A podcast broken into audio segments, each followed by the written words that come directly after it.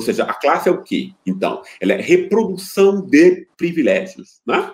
É privilégios afetivos, emocionais, culturais, etc. Como, por exemplo, a classe média recebe é, desde o berço é, o Gustavo, né? Entende? Quer dizer, ele é, é, é, estimulado pelo pai, etc., leitura, a se concentrar, disciplina. Chega na escola como campeão, na escola o pai ainda vai comprar o tempo livre é, de, dele para só estudar. O pobre entre nós tem que trabalhar e estudar com 11 ou 12 anos. Esse conjunto de privilégios que se somam na família, na escola, e na família são privilégios literalmente invisíveis. Aí o cara, é, quando ele se torna adulto, ele acha que teve o mérito de ter tido aquilo, ou seja, entende? Quer dizer, então a classe, quando ela é percebida economicamente, ela cega a gente.